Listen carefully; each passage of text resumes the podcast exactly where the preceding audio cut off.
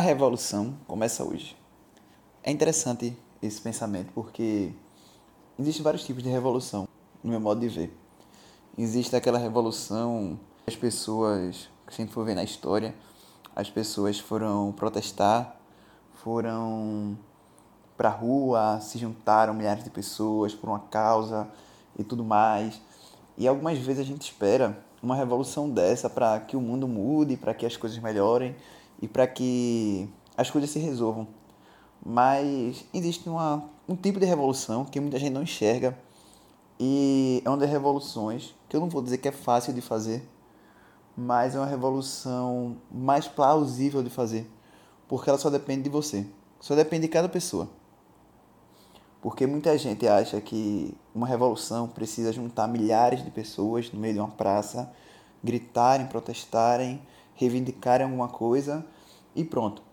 Mas se a gente criar nossa revolução, já é um passo muito importante para muita coisa. E o que seria isso, né, da, da nossa revolução, nossa revolução começar hoje? O que seria isso, né?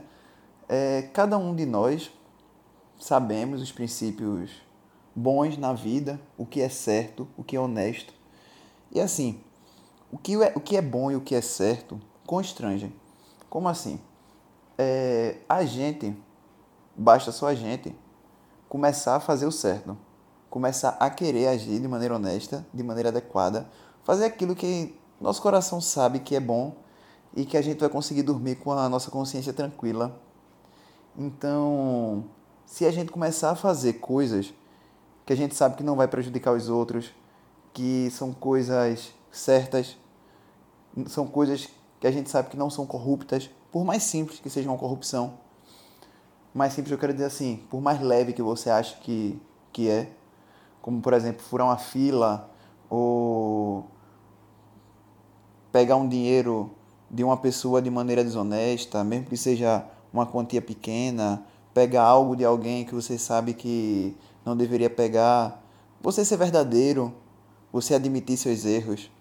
Eu acho que a partir do momento que a gente começa a ser verdadeiro conosco e com os outros, ser honesto, a gente muda as pessoas e muda a gente. Porque existe muito jeitinho que a gente fala, né? O jeitinho no, no, no sentido negativo, quando eu estou falando isso, porque existe o jeitinho no sentido positivo, a criatividade, a mudança, o que você pode fazer com tão pouco. Mas deixa o jeitinho de maneira ruim. E aí a gente acha, aquele jeitinho não faz mal, não é ruim, não prejudica. E se todo mundo pensar assim, né, termina sendo um prejuízo geral. Mas a partir do momento em que a gente está numa fila, por exemplo, e a gente encontra um amigo lá na frente, uma pessoa conhecida lá na frente, e essa pessoa chama a gente, por exemplo, para furar fila, para chegar lá na frente e ficar com ele, ou então uma pessoa que está com você tem uma ideia de chegar lá na frente. Isso é só um exemplo, né? Tem vários exemplos que a gente vai pensar no nosso, no nosso dia a dia. No momento que a gente disser para essa pessoa, não, eu não vou furar fila porque eu sei que isso é errado, aquela pessoa vai se sentir altamente constrangida, talvez ela fique até com raiva, a gente fica até com medo disso algumas vezes, mas eu tenho certeza que ela vai saber que está fazendo uma coisa errada e que aquilo de certa forma constrange.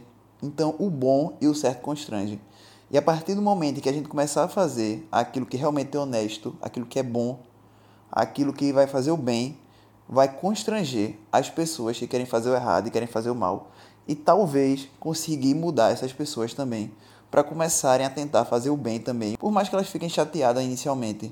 E eu acho que essa é uma revolução que pode partir da gente, sabe? É uma revolução que não depende de ninguém. É uma revolução que depende só da gente iniciar e aos poucos vai se propagando para cada pessoa. É, era mais ou menos isso que eu queria dizer.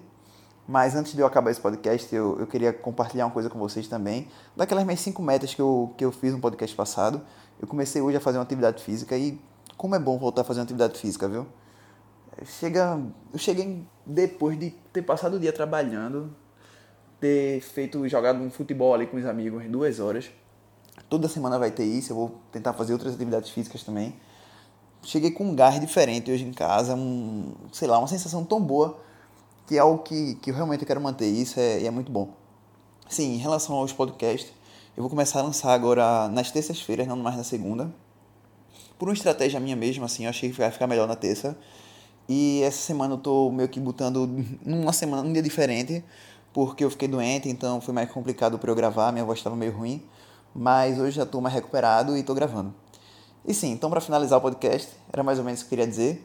E se você acha também que a revolução pode partir de você, pode partir de cada um de nós, não necessariamente é, ir para a praça gritar, também é importante, mas se a gente saber que a gente sozinho é capaz de criar uma revolução, é só ficar ligado que a gente é isso aí.